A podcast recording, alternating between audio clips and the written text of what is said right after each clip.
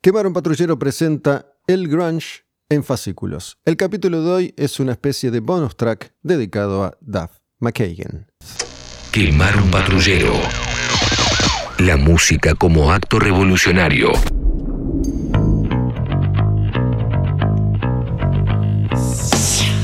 Me llamo Gustavo Almedo y vengo contándoles en fascículos en episodios mucho más cortos que los habituales la historia de la música grunge. Ya hay varios que puedes ir escuchando si se te da la gana, capítulos dedicados a lo que es el proto grunge antes de la aparición de las grandes bandas, capítulos dedicados a Melvins, a Malfunction, a Green River y también el primer capítulo de la banda una de las bandas grandes, Soundgarden. En este caso vamos a hablar de Duff McKagan que es clave, una pieza clave de todo este entramado. Es el único tipo de Seattle, que sale de Seattle, que no arma una banda grunge y que se va de la ciudad a Los Ángeles para triunfar como ningún otro.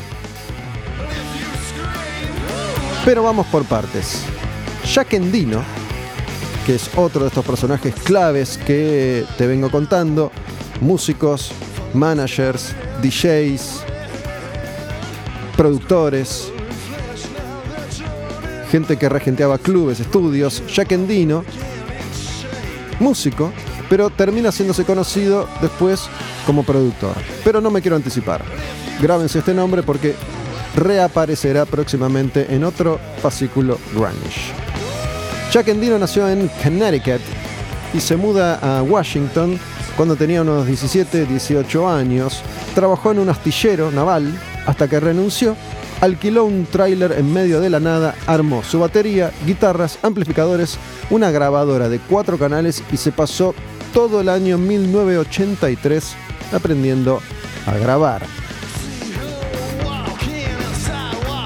Matt Cameron, quien ya fue mencionado anteriormente, baterista de Soundgarden y Pearl Jam por ejemplo, es de San Diego. Empezó a tocar la batería a los 9 años y se mudó a Seattle también en 1983 a los 19 buscando aventuras, igual que te contaba en el episodio dedicado a Soundgarden, igual que Kim Tail y que Hiro Yamamoto, que fueron a Seattle desde Chicago buscando aventuras. Duff McKagan, menor de ocho hermanos en una familia católica, armó una banda punk, su primera banda punk a los 14, una banda llamada The Veins. Esta banda que estamos escuchando es 10 Minute Warning, que es la última banda punk que arma Duff McKagan antes de abandonar Seattle para ir a Los Ángeles y formar Guns N' Roses. El debut de The Veins fue tocando para Black Flag en 1979, abriendo un show de Black Flag. Duff, que era muy talentoso, tocaba varios instrumentos, armó esta última banda punk que estamos escuchando ahora mismo, 10 Minute Warning, que es advertencia de, 10 minutos como 2 Minute Warning, 2 minutos de advertencia, 2 minutos la banda. Fue la última banda punk que arma Duff en Seattle entonces antes de irse a Los Ángeles a probar suerte y terminar en Guns N' Roses.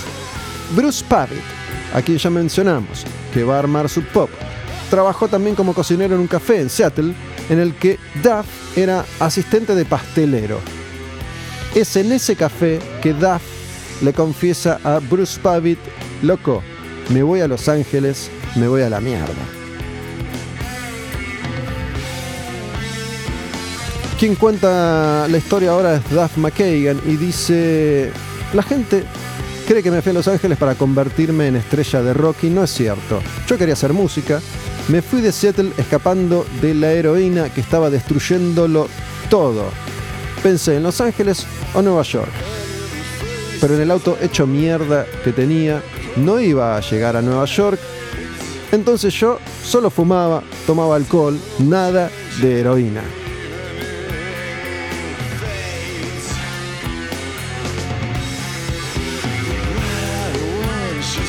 A lo largo de estos episodios yo les fui mostrando cómo sonaban estas bandas en sus inicios y cómo tenían mucha influencia del rock clásico. Melvins tocaba canciones de Kiss, empezaron haciendo covers de los Who, de Cream, Malfunction grabó una canción de Ted Nugent y mira esta.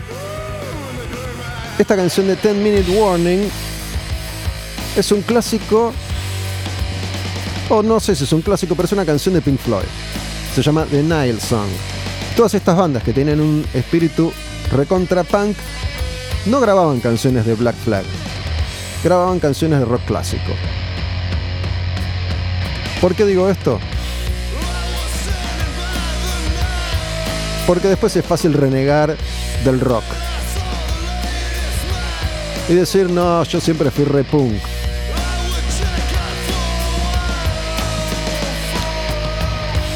Resulta que Duff viajó a Los Ángeles con un amigo de Seattle, Greg Gilmore, que era el baterista de 10 Minute Warning.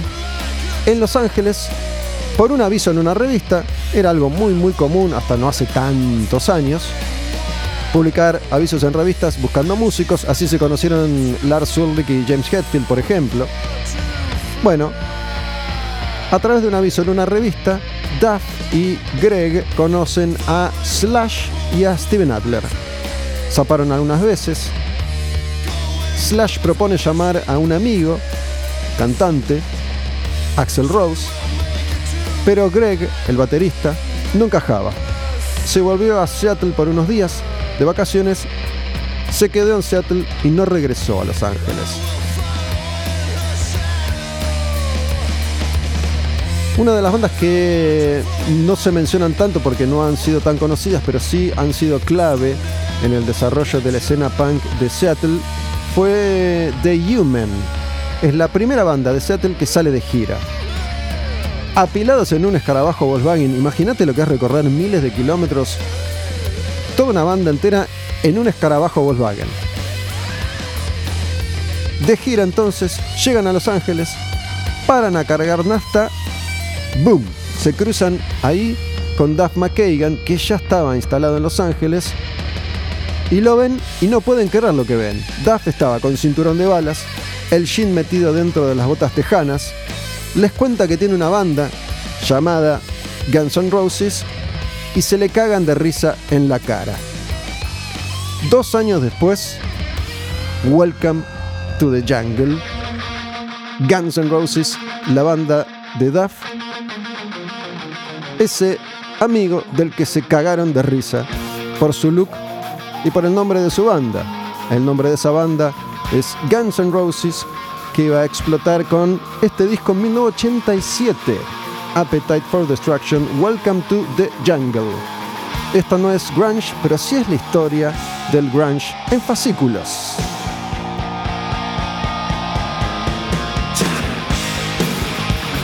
Te estoy presentando en episodios cortos la historia del grunge. Banda a banda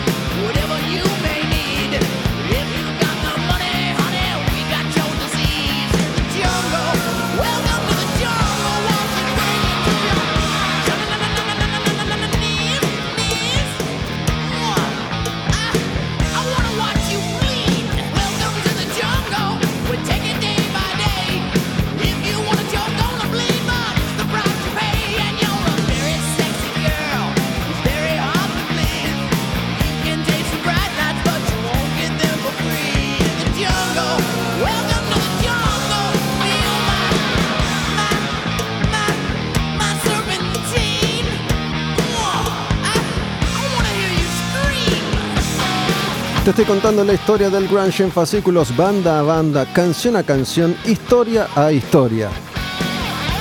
Llegamos hacia Guns N' Roses y Welcome to the Jungle. Gracias, Duff.